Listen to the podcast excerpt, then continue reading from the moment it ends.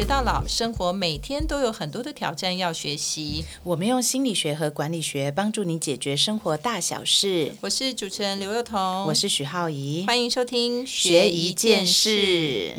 大家好，我是刘幼彤。嗯，今天啊，我依然是跟这个浩怡啊空中相会，所以呢，我们两个也很久没见面。不晓得听众朋友们是不是也都跟我们一样？呃，今天呢，我们要来学叫做提升工作效能，尤其是这个 work from home，相信很多人跟我们都类似。那很多朋友们就会关心啊，哎，大家现在如果都在家里工作的话，是不是就会需要啊，就是让自己能够把这个你知道那个工作的心情振奋起来？我最近当然没有这种困扰，因为。可能很多人都知道我在忙什么，那每天其实焦头烂额啊，然后其实也还蛮复杂的。知道内情的话，就会觉得说，哦，事实上做什么事情真的叫做呃学一事长一智。那所以其实也顾不得什么仪式感的问题，因为每天就是蓬头垢面啊，然后就是一直不断处理。很多未知，而且学习新的事情，然后希望能够顺利。那但是呢，我还是有在这个网络上或者是朋友之间呢，看到很多很棒的例子，就是让自己居家工作也可以有一个居家工作的那种仪式感，然后让自己能够工作效率很高，然后不会一直就是你知道就想要往床上躺啊，或者坐一下就觉得很没意思啊。然后或者一下子就懒惰啦，然后就会想要偷懒呐，好。那我觉得其实最重要是说要换衣服啦。我不知道大家有没有跟我一样的感想？虽然这个是一个很简单的事情啊，但在家里久了就会邋遢掉。然后每天早上起来，可能就那个睡衣或者那个运动服啊，就还是整天都穿着，然后就会有一种觉得永远好像似乎都没醒过来，然后也似乎觉得好像自己不够。那个拿出那个工作的战斗心情，所以我觉得其实，嗯，把自己适当的做一些打理哈，我觉得这个是一件蛮重要的事情。至少我觉得你会有分辨说，哎，我从现在这个时间开始，我其实是在工作。好，那我其实，在某一个时间之后呢，我算是休息。我觉得其实，呃，服装就是能够在家里也让自己有一个适宜，好像在居家工作的这件事情。我觉得是蛮重要的，至少我现在有尝试都这样做，以免呢，就是因为我也常常需要这个康扣啊，就让人家觉得我好像有点邋遢。那第二个事情，其实我觉得，呃，把时间做好切割分类还是蛮重要的。就是说，呃，其实我们在家里啊，最重要就是会失去一种时间感。我不晓得大家知不知道，就是忽然间，呃，好像一下子时间过了。或者说呢，呃，忽然间划个手机啊，或者是打开电视啊，或者做了一些什么事，时间就过了，因为在家嘛，就觉得很随意。所以我觉得一定还是要把这个时间框住啊。那我现在的做法大概是说，我会把。嗯，就是有一些会议约的这个康扣的时间，那它的前前后后，我会把它框住。例如说，呃，我需要大概二三十分钟去准备接下来我一个电话会议的内容。那我这二三十分钟呢，我就不会再去看手机，我也不会想说我要去呃开电视，我也不会说在家里好像看看种的花啊，或者是呃到阳台那个四处寻晃啊，或者是说。呃，就是你知道，跑到厨房去找东西吃啊，就这些事情我不做，就是我我把那二三三十分钟的时间框下来，我就是决定说，我接下来就是要做我这二三十分钟内我决定要做的事情啊。那当然，很多人会用那种什么叫做番茄时钟法。也是可以的哈，就是说你用一个方式，其实最重要就是说，在一段时间里面，你是认为自己应该专心的做一件事，而不要就是跑来跑去，或者是因为其他事情分心。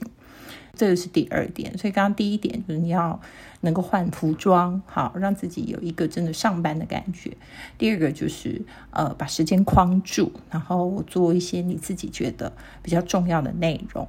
那第三个，我觉得其实是地点。就大家不晓得在家里有没有有些人他是没有说弄一个书桌，或者是呃，至少在以前可能不见得家里一定要有书桌嘛，因为白天可能工作的时候都在公司，那回家的话可能休息，不见得有一个真正好像是书桌或工作的地方。但是我觉得现在如果大家是在家里工作的话，整理出一个工作区域，我觉得是蛮重要的，因为。呃，那个工作区域就等于说，你只要坐坐上了一个椅子，哈，或者在那个桌子，那你就知道说你现在是在工作。那只要离开那个位置，哎，那他可能就是一个休息的时间，好，呃，不管你是不是去泡杯咖啡啊，拿杯茶啊，或者去呃。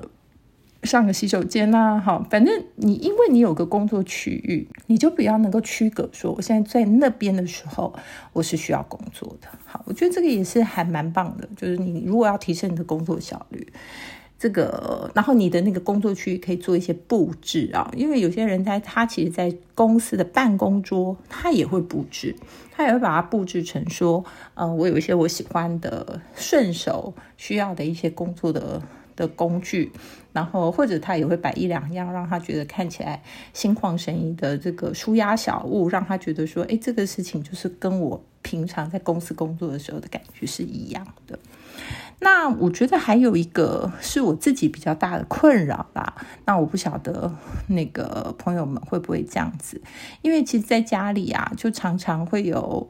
嗯，因为现在都是那个叫快递或者是外卖，然后或者是呃线上购物这样，然后常常就会，嗯，虽然是在工作，就是 work from home 啊，但是就会常被人家送货啊，或者你要叫外卖啊，然后打断了你的那个。工作的 tempo，然后一打断以后呢，就常常就救不回来，就是忽然间就闪神了嘛。因为比如说有人送货，那你拿到以后，你就会觉得说我把它拆开哈，然后要看看是什么，然后要不要冰啊，什么什么之类的。所以其实这个我觉得对我来讲是有一点困扰，因为我们家的人口也算多，然后每一个人这个人订一点东西，那个人订一点东西，然后每天就一直收货收不完这样，所以这个是我的困扰。但后来呢，我就做了一个比较大的这个处理，就是第一个，我就希望说，哎，他这个呃，就是我们是有那个楼下大楼的那个管理的，然后我就会先跟他们讲说。呃，我会定期，比如每天下午四点钟来拿，这样，除非是那种要冷藏冷冻的，不然的话，我会固定下来拿，你们就不要通知我。那除非是说你们的这个冷藏冷冻放不下，那不然的话，我就是一定会下来取，所以你们不要一直来打扰，因为有的时候其实工作间断，然后你就会想说，哎，要把它打开啊，是不是要放冰箱啊？然后你知道一回手，你的工作就。时间就这样子消失了，所以这个就是我自自己个人的困扰啦。但是我觉得其实最重要的还是一个规划两个字，就是说，当你觉得你的生活有点乱套的时候，就是这个规律感好，或者大家讲说这个仪式感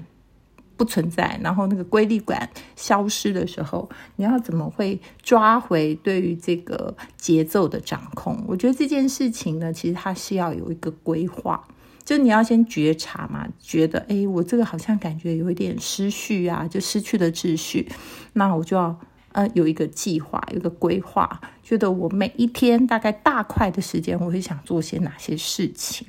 然后呃就是小段落的管理，我是不是要用番茄时钟法，还是我要锁定我的时间哈？然后还有就是说，现在那康扣很多，就线上会议很多，那线上会议的之前之后。呃，我需要做哪些工作？就是要把这个规划。我觉得在家里工作更需要有，因为其实，在公司工作的时候，呃，会需要有，是因为你常会被人家打断，然后你就会觉得说，哎，我应该要找回我能够大块工作的时间。但在家里工作，常常是一个不小心就自己浪费掉很多时间，然后自己觉得搞不清楚是有上班还是下班的那个界限，所以工作效率有时候就变得有点差。所以我觉得这件事情其实，呃，说来说去，在管理学上面，就是你要有预先的规划。